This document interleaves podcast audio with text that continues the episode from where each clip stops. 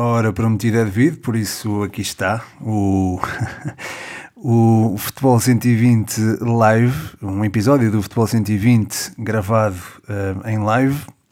Uh, este episódio tem o propósito específico de fazer antevisão aos clássicos deste fim de semana, tanto o Braga Benfica como o Sporting Futebol Clube do Porto.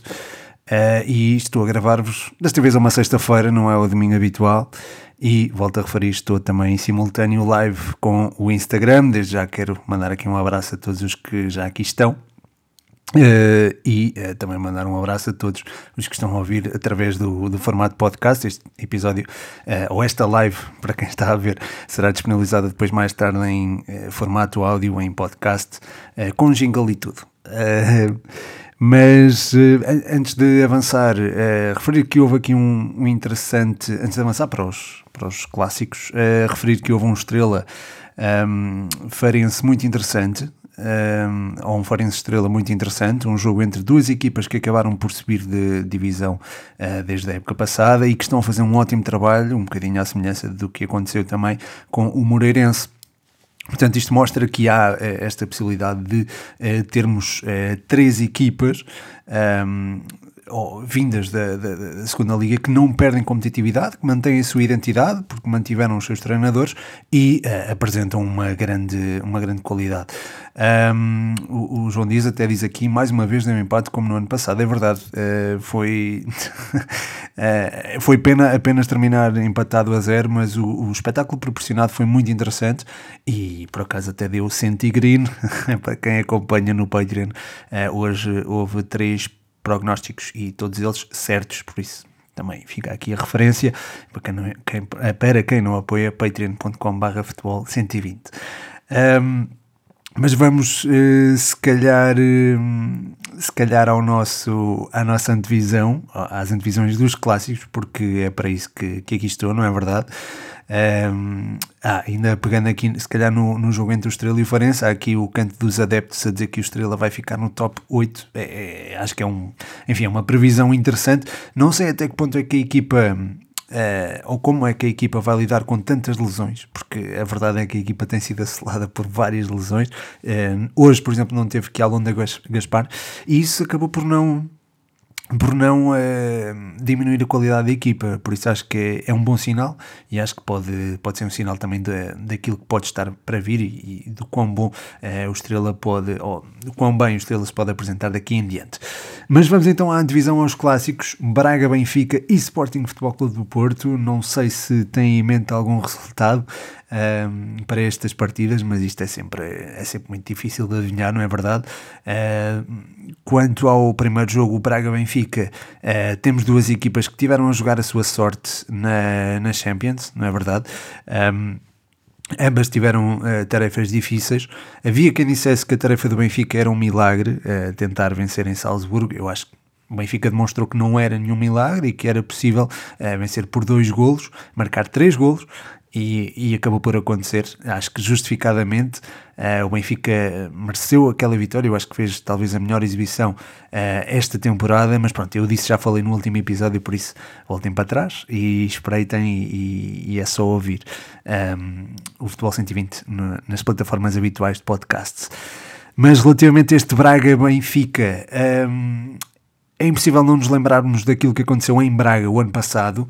Uh, a vitória dos bracarenses por 3-0, eu acho que ainda está na memória coletiva. Foi um jogo até bastante interessante uh, na perspectiva, não só na perspectiva tática, mas também uh, no contexto que o envolveu, uh, porque estávamos a falar, de, estamos a falar de um jogo que aconteceu após o Mundial e, enfim, envolto numa polémica relacionada com Enzo Fernandes e com, enfim, o próprio Otamendi também viria eventualmente um bocadinho cansado daquilo que foi o, o Mundial de 2022, vencido pela Argentina, e o Benfica tinha dois campeões do mundo no seu plantel, eu acho que isso poderá ter pesado um bocadinho, foi um jogo completamente atípico em que o Benfica não teve o controle do meio campo, não foi capaz também de eh, enfim, sobrepor-se àquilo que era a pressão ofensiva do Sporting Braga e acho que acabou por pagar caro. E, e essa, lá está, essa, esta sobreposição à, à pressão ofensiva bracarense poderia ter sido conseguida caso houvesse ali uma ligação entre a defesa e o meio campo, não existindo essa mesma ligação a coisa tornou-se mais complicada, não é? Porque o Otamendi e, e o Enzo, volto a falar neles, eh, acabaram por não, não se apresentar da, da forma eh, mais indicada. Algo que também funciona ou joga a favor do, do Sporting Braga eh, está relacionado com os últimos quatro duelos eh, disputados em Braga entre eh, Braga e Benfica. O Braga venceu os últimos quatro duelos na Pedreira. Um deles, é certo, foi na foi um desses jogos.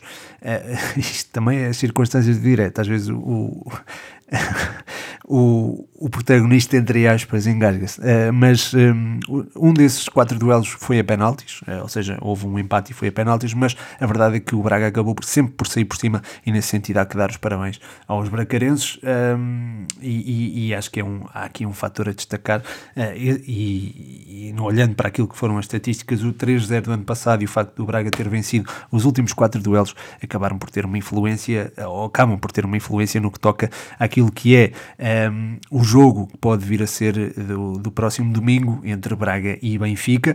Um, vai, vamos ter também esse fator extra uh, que é o reencontro de André Horta, de Pizzi uh, e de Rafa com os seus antigos clubes. Eu acho que uh, o Pizzi estará mais desejoso, mais do que o, o Rafa ou o André Horta, de mostrar o seu valor.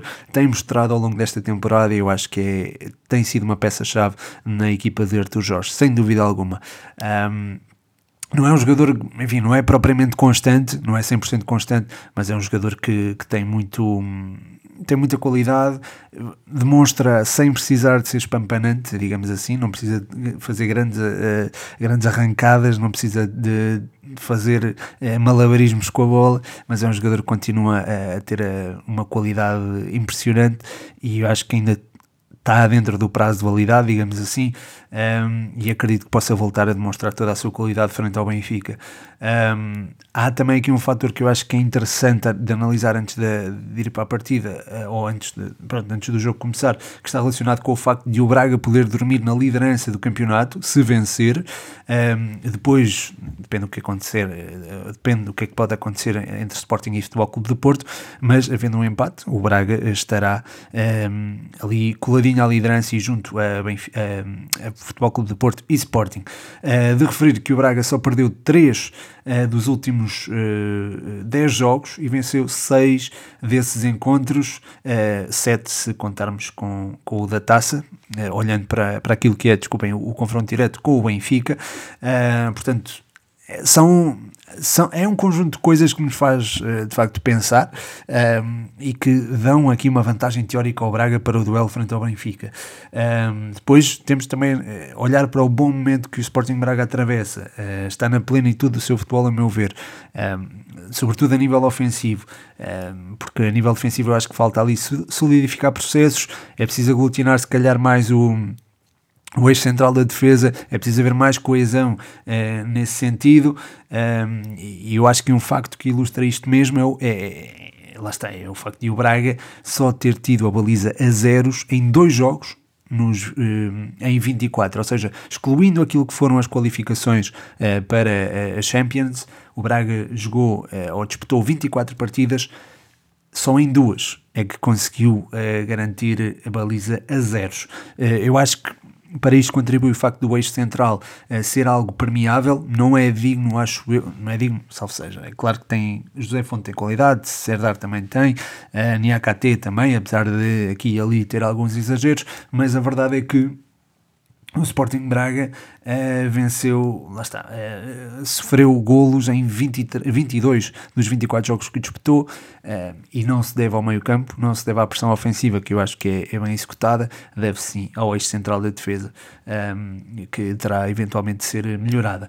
Para esta partida, Álvaro Jaló é dúvida, permanece também a dúvida sobre o que é que Almo Monserrati pode eventualmente fazer ou se pode jogar, porque para mim tem sido um mistério o facto de ele ser utilizado aqui e ali.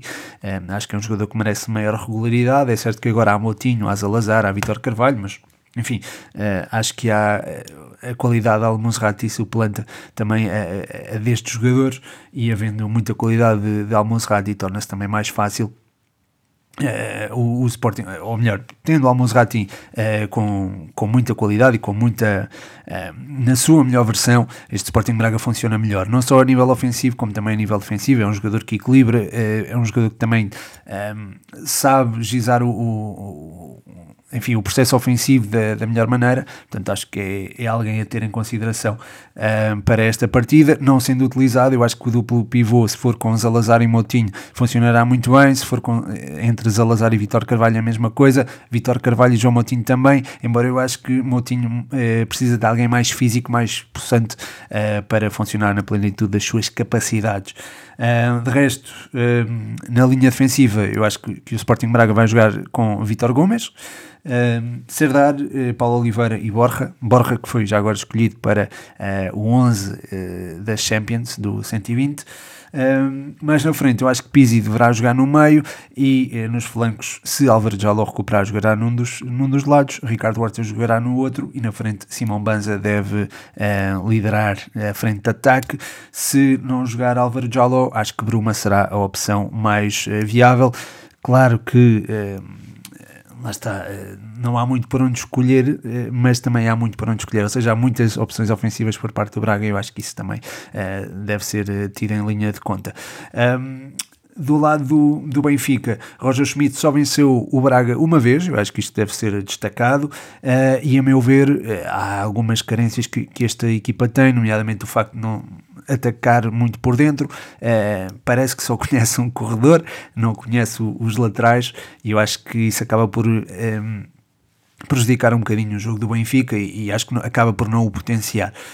Um, Neste momento o Benfica atravessa uma, uma fase um bocado complicada entre, post, entre portas, eh, ou seja, no, no campeonato. Um, empatou os dois últimos jogos, frente a Moreirense e frente um, ao Farense também. Um jogo que, enfim, que vai ficar na memória coletiva durante algum tempo, se bem que Artur, Artur Cabral fez por esquecê-la com aquele gol de calcanhar que eu acho que pronto, acabou por um, mitigar algumas uh, dúvidas que pudessem uh, existir quanto à sua qualidade, porque eu acho que ele tem muita qualidade. Uh, a questão é que, pronto, pode não haver uma adaptação propriamente dita, eu acho que isso pode estar também a, a, condicional na sua afirmação. nesse, nesse aspecto.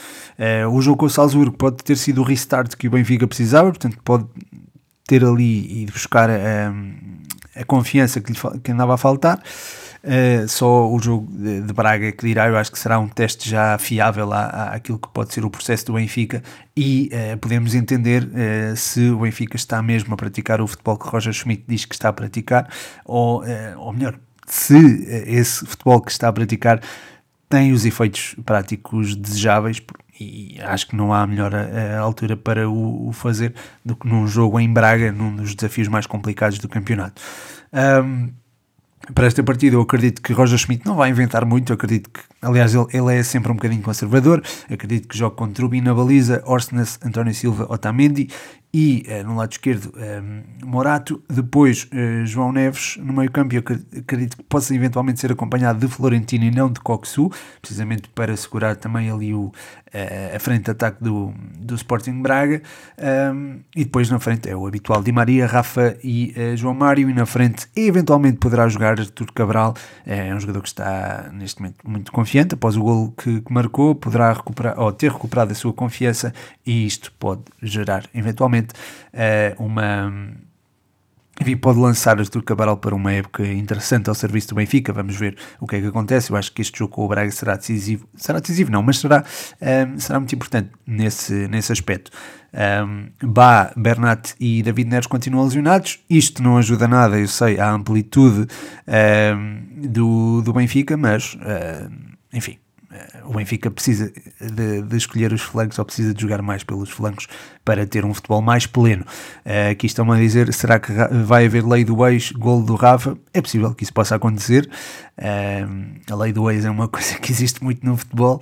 Pode haver gol do Rafa, como pode também haver eventualmente um gol, digamos, do Pizzi ou, ou até do André Horta, ou até do Ricardo Horta, que creio que passou alguns anos na formação no, no Benfica. Mas pronto, eh, estamos conversados em relação ao Braga Benfica. Vamos então ao Sporting Futebol Clube de Porto, o jogo é, que, enfim, o jogo de cartaz eh, desta desta próxima jornada. Um jogo, enfim, que não tem sido muito amigo, digamos assim, de Ruben Amorim. Perdeu, perdeu seis jogos, ganhou três, a Sérgio Conceição, e só um dos jogos dos três que ganhou foram obtidos ao serviço do Sporting.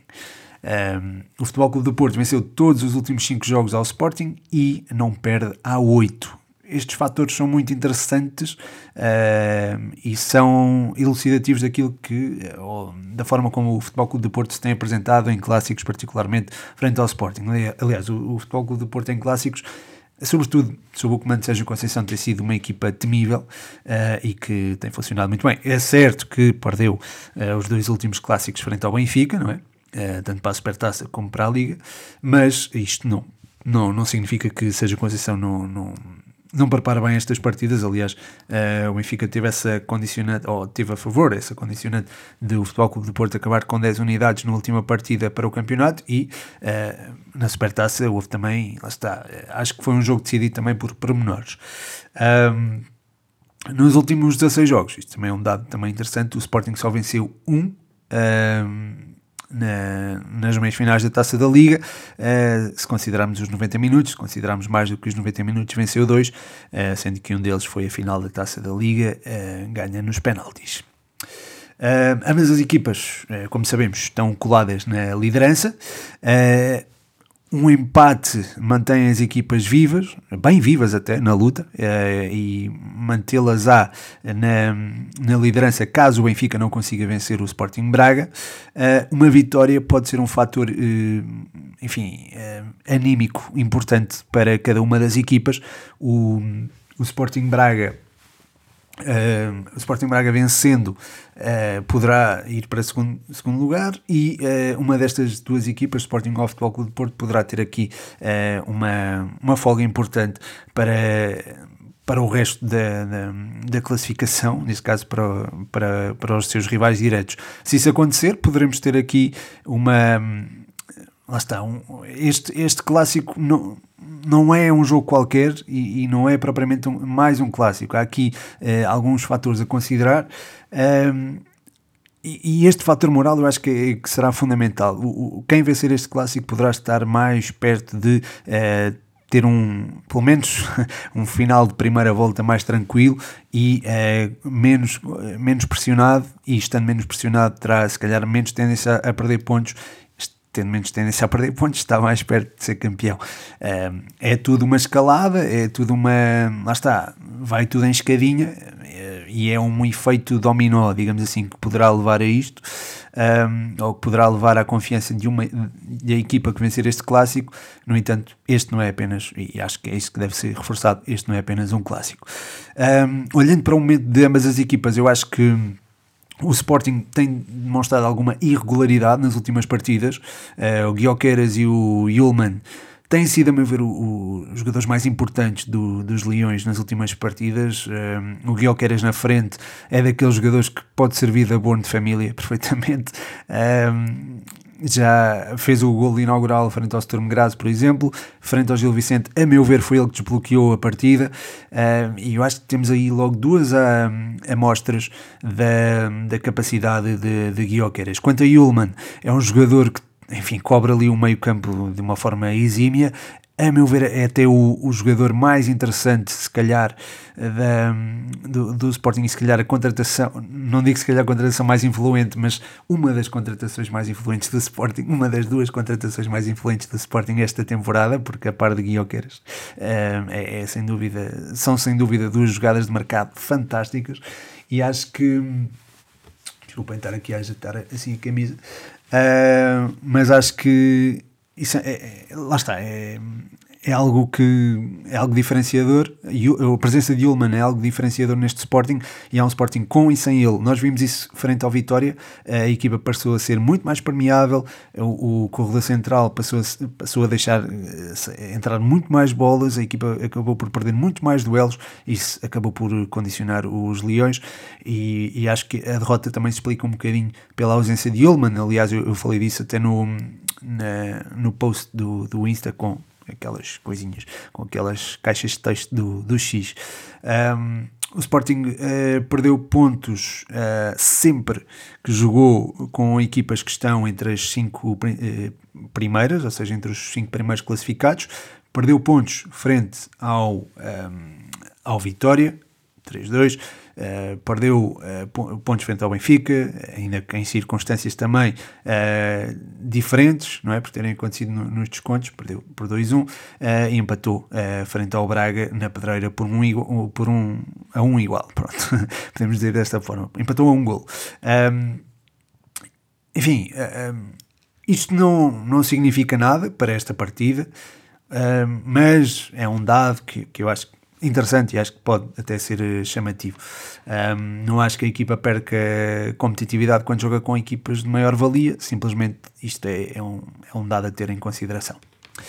Um, quanto ao Futebol Clube de Porto, eu acho que já se começa a sentir uma definição um, do modelo de jogo após a saída de Otávio. Acho que era importantíssimo termos esta definição. O, houve alguma irregularidade na forma como a equipa atacava, sobretudo, uh, mas também como defendia. O Otávio fazia, fazia o papel quase de dois jogadores, uh, tanto no flanco como no, no centro, partindo do flanco para o centro ou vice-versa, uh, e era um jogador muito importante. Neste momento, eu acho que o Futebol Clube do Porto já está a alinhar a estratégia, não encontrou propriamente um, um substituto de Otávio direto, mas está perto de, de ter um, um modelo uh, consistente e que uh, faz lembrar aquilo que era o, o Futebol Clube de Porto o ano passado, um, eh, ou a melhor versão do Futebol Clube de Porto o ano passado. Não é que fosse uma equipa completamente um, sólida, não é que fosse uma equipa perfeita, longe disso mas um, ehm, aquilo que o Futebol Clube do Porto demonstrou nos primeiros jogos desta, desta temporada está muito distante daquilo que é um candidato ao título, a meu ver, uh, porque demonstrou algumas fragilidades e eu acho que isso irá, tem que ser eventualmente uh, superado numa equipa como o Futebol Clube do Porto e acho que está a sê-lo agora. Uh, há novas figuras, por exemplo, o Zé Pedro está em ascensão uh, e a equipa vem de três vitórias seguidas para a Liga e todas elas a marcar dois ou mais golos. o Futebol Clube do Porto estava, a meu ver, em déficit ofensivo, mas finalmente está a conseguir corrigi-lo e eu acho que isso também é de, é de salutar. Um, Olhando agora, se calhar, para os 11 de Sporting e Futebol Clube de Porto, estou aqui a equilibrar as minhas notas. Um, o, acredito que o Sporting, enfim, eu acho que já se podia usar Frank Israel na baliza, mas isso sou eu, a ser muito. Um, muito muito atrevido, digamos assim, mas pronto, acho que Adam ainda tem um lugar na baliza, depois eh, no eixo central da defesa Inácio, Coates e Diomandé devem ser os titulares, Inácio goleador nos últimos jogos, um, depois Gaio deve jogar sobre a direita, uh, Mateus Reis deve jogar sobre a esquerda, porque estamos a falar de um Futebol Clube de Porto que deve atacar com dois extremos, um, enfim, dois extremos, ou dois jogadores mais irrequietos, um, e jogando com dois jogadores mais irrequietos, acho que Nuno Santos poderá expor muito a equipa e nesse sentido acho que Mateus Reis pode ser a solução para esse, para esse lugar. Depois no meio campo, Morita Ullman uh, indiscutíveis e não sei se Ruben Amorim não vai jogar ali com Paulinho e Guioqueras na frente uh, e depois com Pote nas costas dos dois, ou seja, carregar mais o corredor central do Futebol Clube do Porto que poderá ter a ausência de Pep, ele que está em dúvida para esta partida. Uh, não jogando Pep, eu acho que é de carregar aí, uh, caso eu fosse treinador do Sporting, claro, uh, jogando com Diogo Costa na baliza, obviamente, nos flancos João Mário e Zaidu, e vamos lá ver se, se não joga Jorge Sanches. no meio campo Varela e Eustáquio eu acho que são fundamentais, aliás eu acho que crescimento, o crescimento do Alan Varela deve-se muito à monstruosidade do futebol praticado por Eustáquio este ano, e atenção, eu tive para considerá-lo para a equipa da Champions do, das equipas portuguesas, uh, mas acabei por incluir João Neves e Zalazar pela influência que tiveram. Uh, não levem a mal, e sei que alguns portistas levaram a mal, e eu compreendo, claro. Uh, se fosse uma, uma equipa, um 11 da Liga 3, eu também ficava irritado se não pusessem todos os jogadores da Académica, mas é o que é, e eu percebo que haja essa irritação. Nos flancos acho que deve jogar PP e Galeno e depois na frente, claro, Evanilson e Taremi. Já, enfim, Evanilson e Taremi, uh, acho que podem fazer um outro. Já tenho aqui perguntas também muito interessantes. Uma delas é aqui do meu amigo João Miranda. Uh, mas já lá vou. Uh, Taremi e Evanilson têm crescido bastante e acho que podem ser soluções, um, sobretudo o Evan Nilsson, acho que está, acho que vai ter a época de afirmação dele um, e acho que podem também fazer a diferença aqui no jogo frente ao Sporting. Um, jogar Taremi sozinho acho que não é uma, uma opção, até porque o Sporting atua com três centrais. vou só aqui responder algumas coisas que disseram uh, aqui do João Miranda a dizer se o Picanhas marca domingo. Olha, falei disso há bocado, eu acho que o Arthur Cabral é uma opção para, para, para a frente de ataque do Benfica, eu acho que pode ser titular e nesse sentido pode obviamente marcar, ele vem com a confiança toda, por isso pode perfeitamente acontecer uh, picanha. Uh, depois, uh, o canto dos adeptos diz aqui que o Otávio, um Otávio que está na liga é o Guga do Rio Ave, condiciona muito bem a bola, ganha muitos duelos e faz enormes jogos. É verdade, o Guga é um jogador muito interessante, mas o, Guga é, é, mais de corredor central. O Otávio tinha aquela abrangência de poder jogar a partir de uma faixa. Aliás, o, o Otávio é, da raiz é um extremo.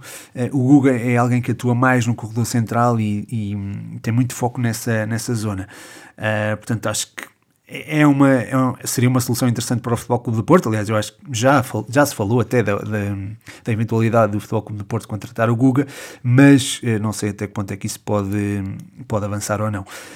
Um, quanto a.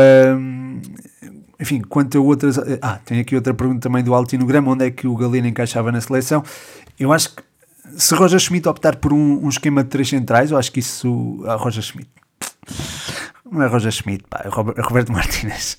Se o Roberto Martínez. É, optar por um esquema de três centrais. E algumas seleções que podem exigir isso mesmo, não estou a ver alguma seleção das que estão no Grupo Portugal a exigir esse, esse esquema tático, mas se houver uma seleção assim mais bem apetrechada, um, ou seja, que exija se calhar mais dos centrais portugueses, aí sim pode-se optar por uma defesa a 3 e depois o Galeno poderá eventualmente ser uma opção interessante para fazer a faixa esquerda toda.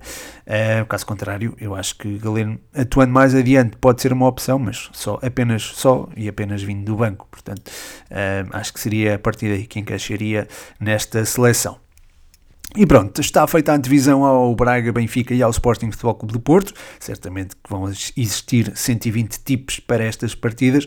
Para terem acesso a elas, já sabem, patreon.com.br futebol 120. Hoje tivemos um dia sem só greens. Uh, a ver se nos mantemos dessa forma nos próximos tempos. Muito obrigado por se terem juntado aqui na live do Instagram e muito obrigado também por terem ouvido no podcast. Um, um grande abraço a todos. O meu nome é Pedro Machado e este foi mais um episódio do Futebol 120.